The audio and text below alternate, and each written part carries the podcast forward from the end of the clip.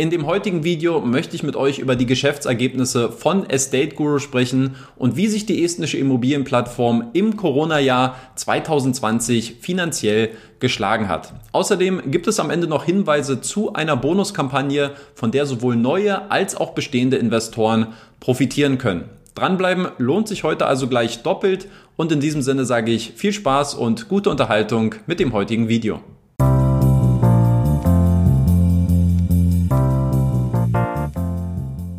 Und damit herzlich willkommen zu einem neuen Video auf dem YouTube-Kanal von Rethink Peer-to-Peer-Kredite. Mein Name ist Danny Neithardt.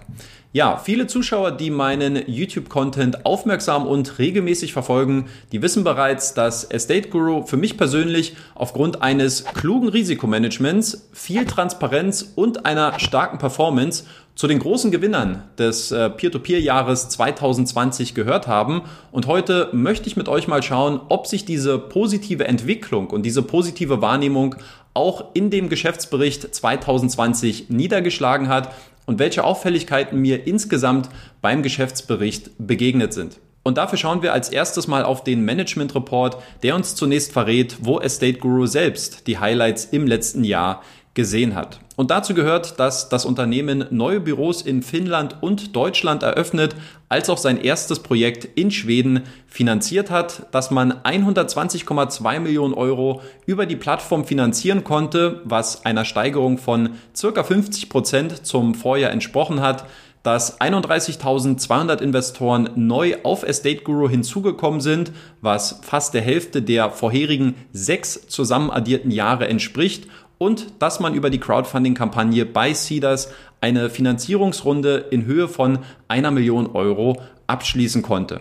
Estate Guru selbst sieht sich damit auf einem guten Weg, dass man bis 2025 die größte Immobilienfinanzierungsplattform in Europa sein wird. Bevor wir auf weitere positive Zahlen zu sprechen kommen, aber ein klitzekleiner Wermutstropfen.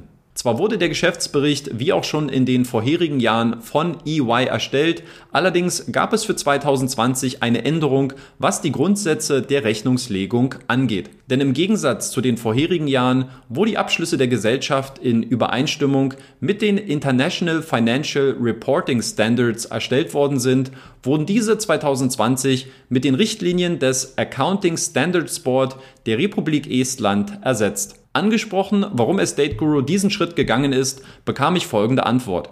Estate Guru decided to change the auditing standards as the previous format was by no means obligatory, but it was significantly more complex and expensive. Im Kern begründet die Plattform den Wechsel also damit, dass die Rechnungslegung via IFRS keineswegs verpflichtend sei, dafür aber deutlich teurer und komplexer gewesen ist. Schauen wir als nächstes auf die Gewinn- und Verlustrechnung und siehe da, trotz Corona hat es Estate Guru im letzten Jahr geschafft, obwohl man eigentlich eher auf Wachstum ausgerichtet ist, erneut profitabel zu wirtschaften, nachdem man im Jahr zuvor noch einen Verlust von etwas mehr als einer halben Million Euro ausgewiesen hatte. Die Gründe dafür sind auf der einen Seite eine Umsatzsteigerung von knapp 54 Prozent auf circa 3,76 Millionen Euro. Gleichzeitig sind die Akquisekosten, die Werbeausgaben als auch die administrativen Kosten im Verhältnis nur minimal angestiegen. Im Ergebnis konnte sich Estate Guru daher um circa 650.000 Euro zum Vorjahr verbessern. Durchaus interessant, bei den Akquisekosten neuer Investoren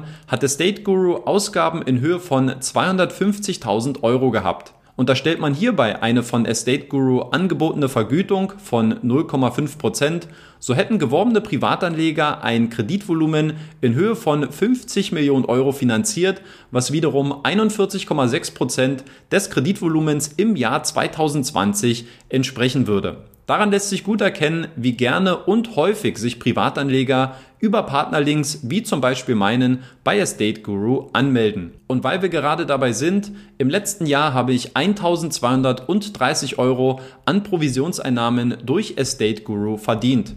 Bei einem 0,5% Cashback bedeutet das, dass durch mich geworbene Privatanleger im letzten Jahr eine Viertelmillion Euro bei Estate Guru investiert haben.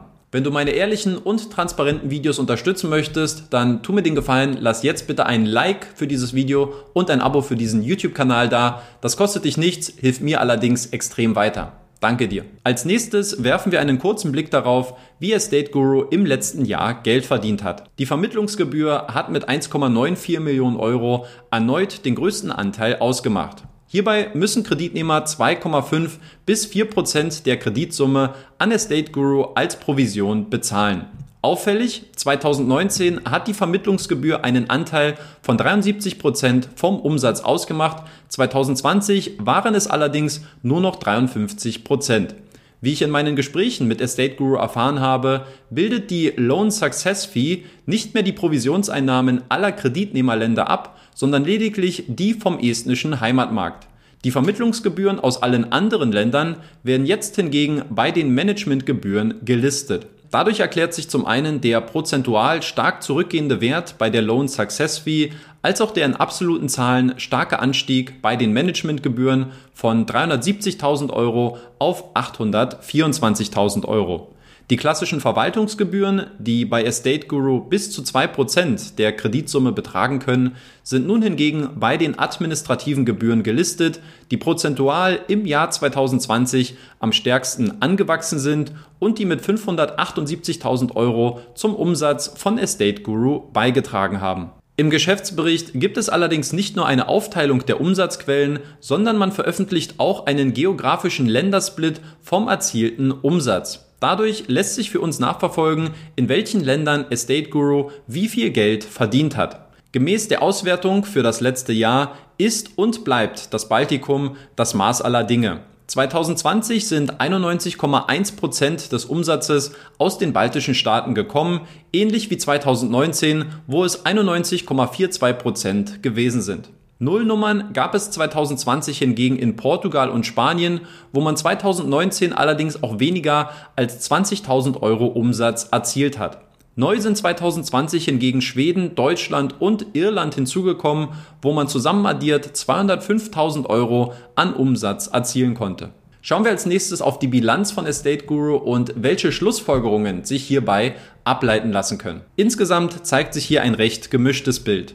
Positiv ist definitiv die Eigenkapitalquote hervorzuheben, welche sich in den letzten vier Jahren stetig verbessert hat und die nun bei 50 Prozent liegt. Auch der Verschuldungsgrad, das Verhältnis von Verbindlichkeiten und Eigenkapital, liegt mit 1,0 in einem sehr guten Bereich, der in den letzten Jahren auch stetig verbessert werden konnte. Einen genaueren Blick sollte man hingegen auf den Liquiditätsgrad und die immateriellen Vermögenswerte werfen. Der Liquiditätsgrad, welcher aus dem Verhältnis von kurzfristigen Vermögenswerten zu kurzfristigen Verbindlichkeiten errechnet wird, konnte sich zwar zum Vorjahr verbessern, liegt allerdings immer noch unter dem Wert von 1. Auch in dem Geschäftsbericht wird auf diesen Aspekt mit der Note 17 Negative Working Capital verwiesen. Estate Guru äußert sich dahingehend, dass dieser Wert durch zukünftige Einnahmen gedeckt werden wird. Ein Liquiditätsrisiko erkenne man hierbei nicht und bei Bedarf sei die Muttergesellschaft dazu bereit, das Unternehmen zu unterstützen und die kurzfristigen Löcher zu stopfen. Was die immateriellen Vermögenswerte angeht, so sind diese bereits in den letzten drei Jahren relativ konstant bei einem Wert von circa 55 Prozent gewesen.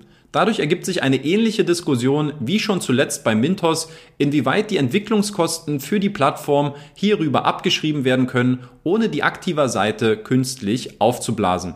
Auffällig ist in jedem Fall, dass die immateriellen Vermögenswerte auch einen sehr dominanten Anteil bei den langfristigen Vermögenswerten ausmachen und andere Sachanlagen oder Vermögenswerte kaum eine Rolle spielen bzw. nicht mal als solche aufgelistet werden. Mein persönliches Fazit fällt so aus, dass ich glaube, dass sich Estate Guru unter Berücksichtigung der schwierigen Umstände im letzten Jahr finanziell betrachtet sehr ordentlich geschlagen hat. Viele Zahlen gehen auf jeden Fall in die richtige Richtung, wobei man Faktoren wie den Liquiditätsgrad oder die immateriellen Vermögenswerte weiterhin beobachten sollte. Einen akuten Grund zur Unruhe sehe ich darin allerdings nicht. Darüber hinaus denke ich, dass Estate Guru im letzten Jahr vieles richtig gemacht hat und dass das stark ansteigende Wachstum in den letzten zwölf Monaten absolut in Ordnung geht und auch gerechtfertigt ist. Und sollte die zuletzt etwas leicht nachlassende Performance nicht zu groß ausarten, dann bin ich sehr, sehr positiv gestimmt, dass auch dieser Wachstumstrend im Jahr 2021 weiter fortgesetzt wird. Persönlich bin ich daher sehr positiv gestimmt, was Estate Guru angeht und mittlerweile ist die Plattform sogar zu meiner zweitgrößten aktiven Position in meinem Peer-to-Peer-Portfolio aufgestiegen. Und bevor ich es vergesse, auch noch ein kurzes Wort zur Bonuskampagne. Hier können sich sowohl neue als auch bestehende Investoren einen Bonus in Höhe von 25 Euro sichern, sofern diese mindestens 1000 Euro bei Estate Guru investieren. Die genauen Teilnahmebedingungen, die verlinke ich euch hier nochmal in dem Video. Schaut es euch gerne mal an. Vielleicht kommt es ja für euch in Frage. Ansonsten möchte ich sagen, danke für eure Aufmerksamkeit. Supportet mich gerne, wenn ihr mögt. Ansonsten wünsche ich euch noch einen schönen Sonntag. Lasst es euch gut gehen und bis zum nächsten Video.